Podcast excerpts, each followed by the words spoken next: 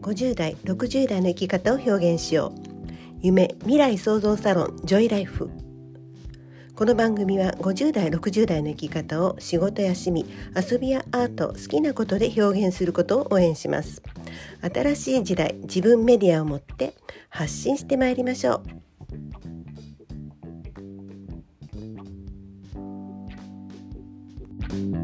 う。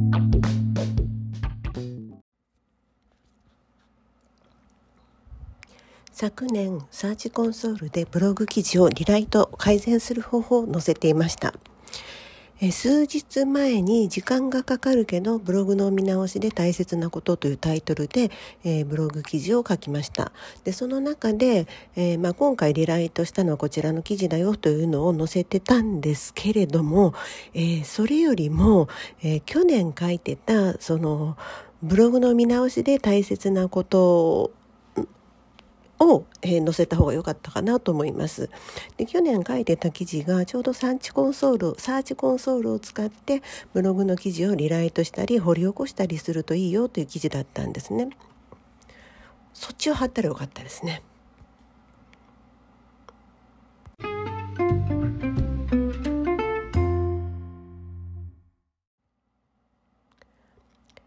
えー、サーチコンソールという、まあ、Google の、ね、ツールがあるんですけれどもそのデータをたまに見ると人が何を調べているのかということが分かります。でまあ、さらにこうその人たちが何をしようとしてそれを調べているのかというのが、まあ、予想予想できることもあります。まあ、全てではないんですけれども、まあ、だからたまに見ると面白いんですね。で例えば数日前に書いた記事えーと、アメアメブロの記事ですね。で、えー、それとそのサーチコンソールと、まあ、他のデータと合わせて分かることがありました、えっと、数日前に書いた記事っていうのが相変わらずよく読まれている記事から見えることっていう記事だったんですけれどねでその中で、まあ、昨年の4月5月に Zoom のことを調べていた人たちと今年に入って1月にまた Zoom のことを調べている人はちょっと背景が違う人たちだなと思ってるんです、うん、そうするとやはり紹介したい本も変わってくるんですよね。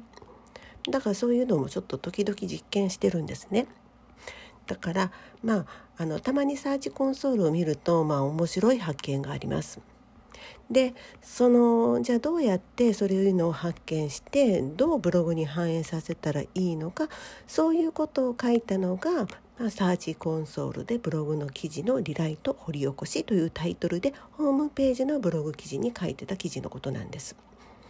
で、ま、いろいろそこのそこには詳しく書いてあるんですけれども、まあ、順位が高くてね読まれてる記事っていうのはそれはそれでいいじゃないですか。でいろいろあって順位が高いのに読まれていないとか順位は高くないけれども読まれているとかでまあとりあえずは順位が高いのに読まれていない記事の改善からやってみたらいいんじゃなかろうかっていうところですね。で最近はまあホームページとアメブロではアメブロの方が上位表示されることが多いなってちょっと感じてるので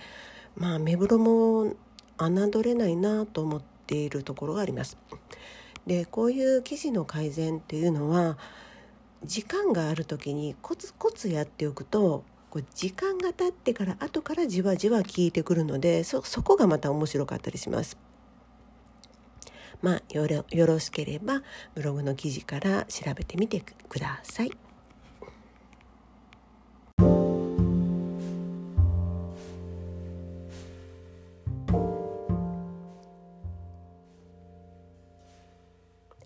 この放送は自立した女性の活躍と子どもの笑顔と日本の未来を応援するジョイライフがお届けしました。